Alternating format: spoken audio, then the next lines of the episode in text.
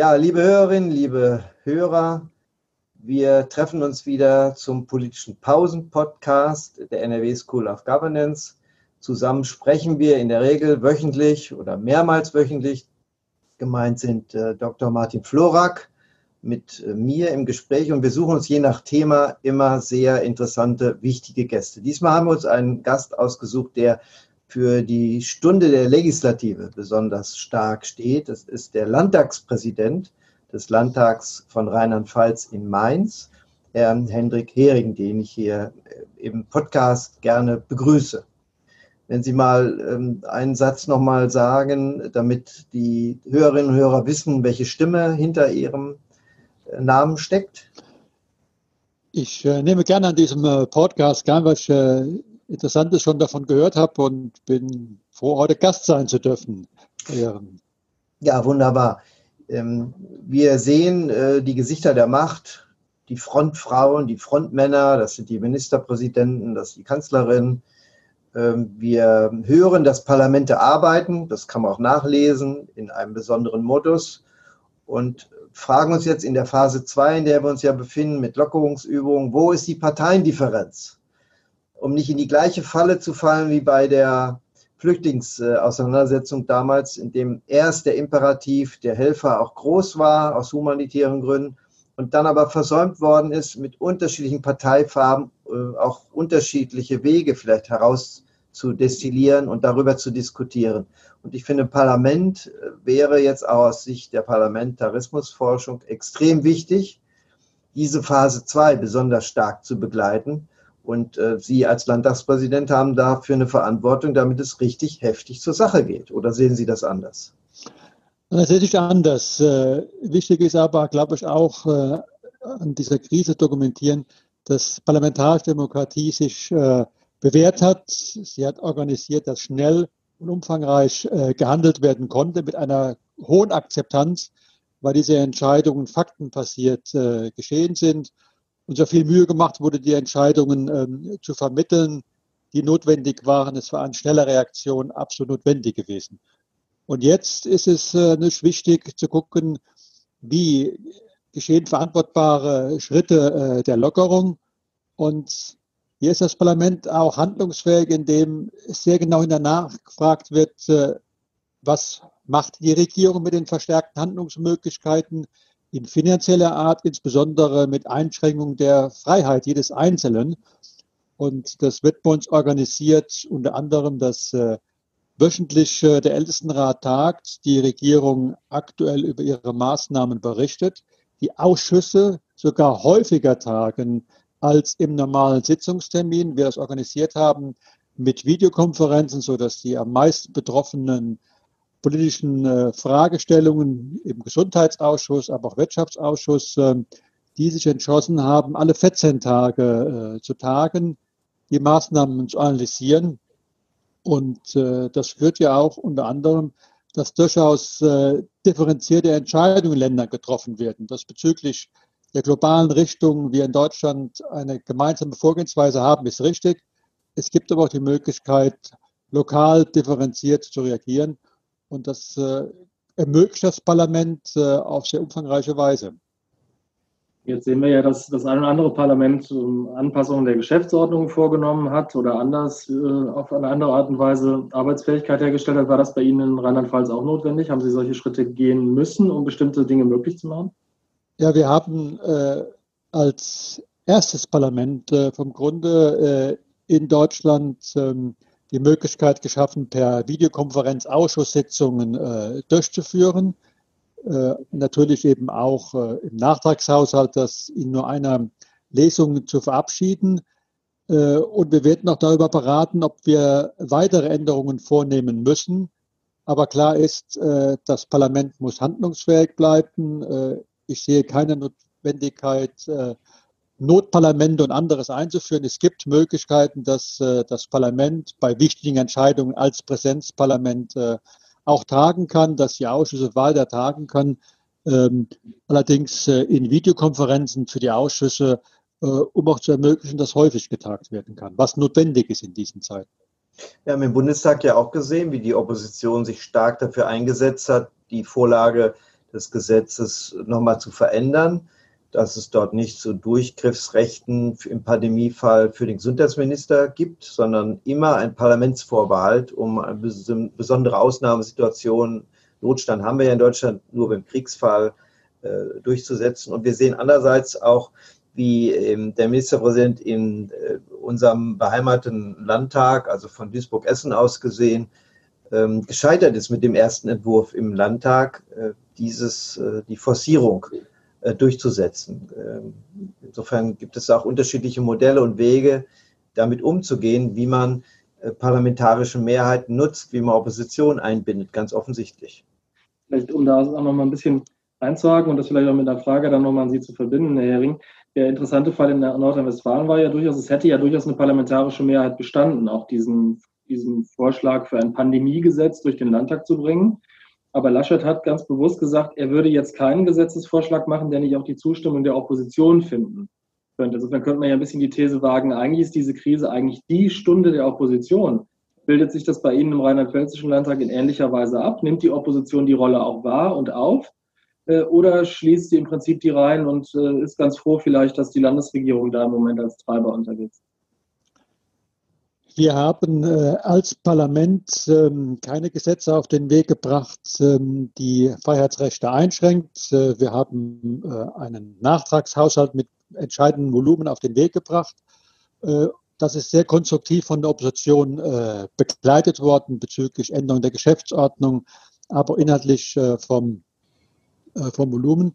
Ähm, bisher war die Notwendigkeit nicht bestanden, die, ähm, dass die, die Opposition sagt, wir müssen uns entscheiden, sind wir jetzt hier in, in Sachfragen aus dem Haushalt äh, konstruktiv, ja, nein, weil es keine gesetzlichen Notwendigkeiten bisher äh, gegeben hat. Das bleibt dann abzuwarten, der Lackmustest, wie sich dann Opposition verhalten wird.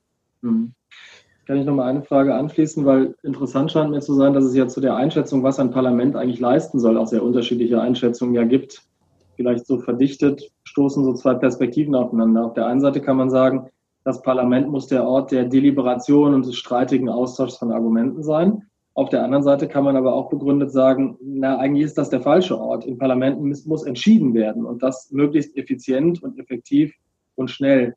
Äh, bildet sich das als Streitpunkt bei Ihnen ab? Oder anders gefragt, wenn Sie entscheidungsfähig sind, das habe ich jetzt mitgenommen, was ist aus Ihrer Sicht das richtige Format, um auch Deliberation zu organisieren? Denn das braucht es ja dann am Ende doch in so einer Krise, in der ja ganz wenig Fakten, faktenbegründete Entscheidungen möglich sind, weil wir so wenig faktisch wissen. Umso wichtiger muss ja eigentlich sein, über Kommunikation auch Vertrauen herzustellen und auch Öffentlichkeit herzustellen. Ist dafür ein Landtag der richtige Ort oder braucht es dafür ganz andere Foren? wir brauchen beides. Äh, zügige Entscheidungen, haben wir ermöglicht.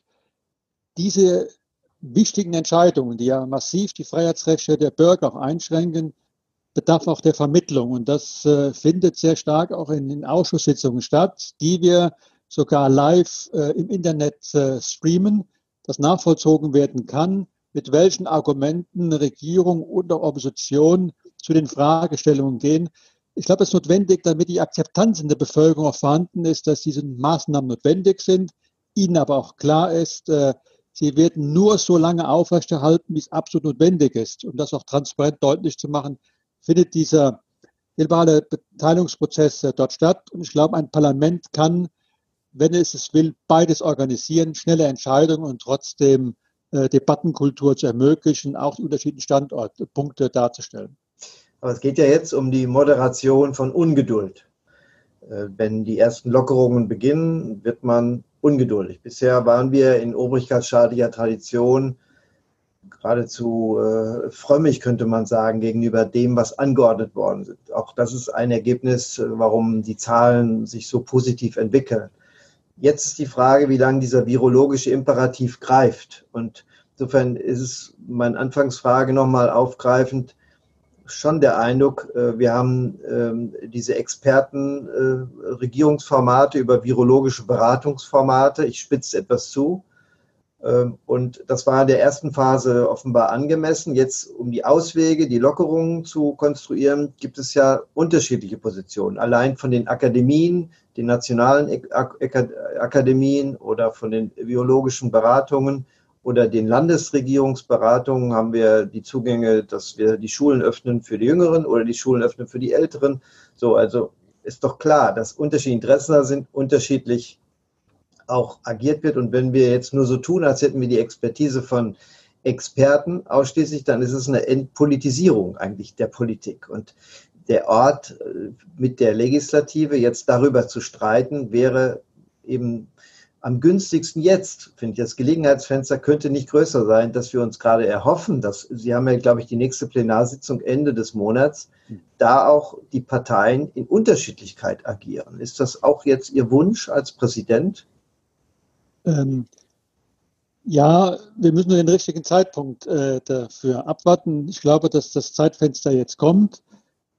In der Krise haben wir eine Situation vorgefunden, wo auch die medizinischen Experten aufgrund der sehr schwachen Datenlage sehr unsicher waren, präzise Vorhersagen und äh, Entscheidungsvorlagen zu machen. Und da ist äh, Politik hat reagiert, äh, da es um Menschenleben geht, eher mehr als weniger zu machen.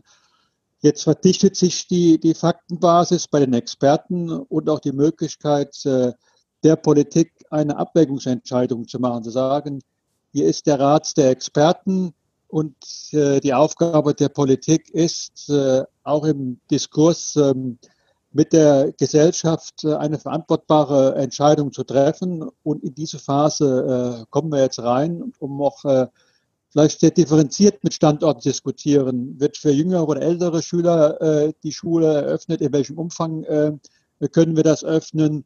Inwieweit müssen Abwägungen getroffen werden? Wie massiv sind wirtschaftliche Schäden? Wo wir jetzt auch eine Einschätzung bekommen gegenüber den gesundheitlichen Risiken. Und jetzt kommt Politik in eine Phase rein, wo das aufgrund der, der Faktenlage, auch im Vergleich zu anderen Ländern, vernünftig abgewogen werden kann. Und deswegen ist jetzt auch verstärkter dieser Diskurs äh, notwendig zu sagen, was sind verschiedene alternative Vorgehensweisen und äh, mit welchen Argumenten entscheide ich mich als eine. Und das wird mit Sicherheit ähm, in den Parlamenten auf Landes- und Bundesebene in den nächsten Monaten auch sehr differenziert und engagiert passiert, denn äh, wir werden ja mit dieser Krise aller Expertenvoraussetzungen noch viele, viele Monate zu tun haben. Eine, eine direkte Nachfrage ja. nochmal dazu. Damals gab es ja die Parteiendifferenz bei der Flüchtlingsauseinandersetzung. Ausschließlich dann war die AfD abweichend davon. Ja. Um das zu verhindern, braucht man ja äh, eben den die Differenz in Position entlang der Wertetradition der verschiedenen Parteien, die auch im Parlament, im Landtag in Mainz vertreten sind. Also mein Wunsch wäre das vor allen Dingen auch als Konsequenz der, der Krisenbewältigung nach der Flüchtlingsfrage, indem wir eben verhindern sollten, dass es nur einen Block, die einen gegen die anderen gibt. Ich bin der festen Überzeugung, wir werden sehr bald eine intensive Diskussion kriegen, was ist die Rolle des Staates. Äh, denn wenn wir sehen, wie das Gesundheitssystem reagieren kann, welche Durchgriffsmöglichkeiten Politik hat, welche Durchgriffsmöglichkeiten sie nicht hat, wo auch Schwierigkeiten äh, in der Umsetzung aufgetreten sind. Äh, dann wird man sich die Frage stellen, ist es richtig gewesen, auch in großen Teilen das Gesundheitssystem das allein unter ökonomischen Fragestellungen und Zielsetzungen äh, zu sehen.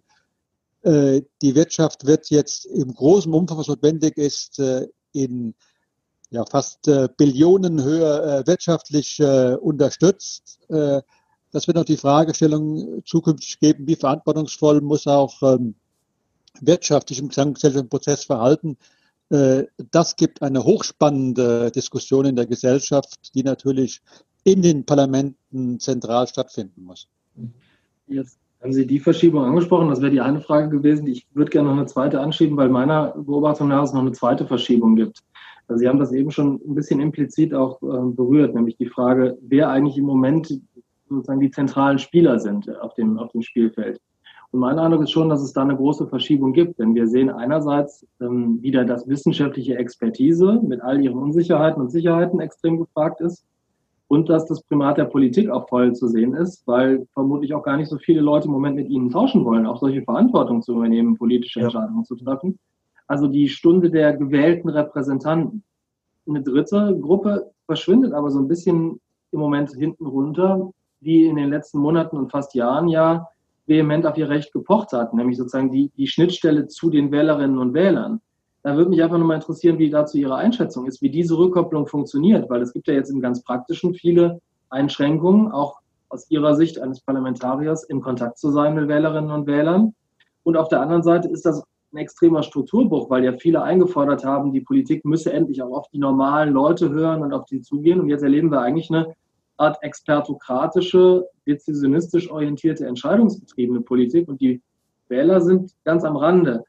Mhm. Lässt sich das auffangen? Ist das eine vorübergehende Situation, die aufgelöst wird, sobald diese akute Krise rum ist? Oder erwarten Sie, dass davon irgendwas längerfristig ähm, Ich bin der, der festen Überzeugung, dass wir alle nach Corona anders leben und arbeiten werden, als wir das, als wir das vorher getan haben. Und das wird auch bezüglich der politischen Kommunikationsprozesse äh, äh, stattfinden. Äh, da werden wir auch ähm, noch intensiver gucken müssen, wie digitale Formate funktionieren können. Ähm, und das wird eine Fragestellung geben, die muss man sich widmen.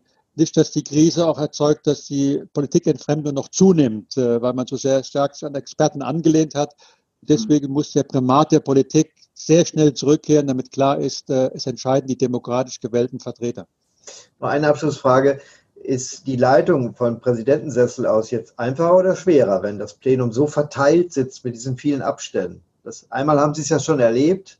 Wie, wie ist da? Ist das schwierig? Das ist äh, viel, viel schwieriger. Äh, eine Präsenzsitzung kann man viel einfacher leiten. Man ist äh, dort viel präsenter im wahrsten Sinne äh, des Wortes, als wenn man online nur äh, ein kleines Bild auf dem Bildschirm hat. Na, aber ich meine, jetzt, ich meine, auch jetzt konkret, wenn Sie in, in, äh, im Parlament sitzen werden wieder und äh, die Abgeordneten vor sich sitzen haben, die haben ja riesen Abstände neben sich. Ja, auch das ist schwieriger, aber es ist disziplinierter, weil ja die eine Situation entstanden hat. Ähm, die erste Sitzung, ich habe nur eine Sitzung leiten können bisher in dem Krisenmodus, äh, war sehr, sehr diszipliniert.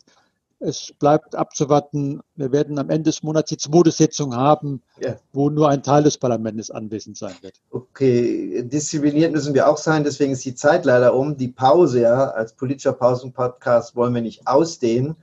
Ich danke mich bei dem Landtagspräsidenten des Mainzer Landtags, des Landtags von Rheinland-Pfalz, Herrn Hendrik Hering, her, äh, ausdrücklich und natürlich bei äh, Martin Florak. Und äh, wir hoffen, dass viele Hörer und Hörer wieder mit Resonanz reagieren, dass wir auch neue Themen finden. Vielen Dank. Sehr gerne.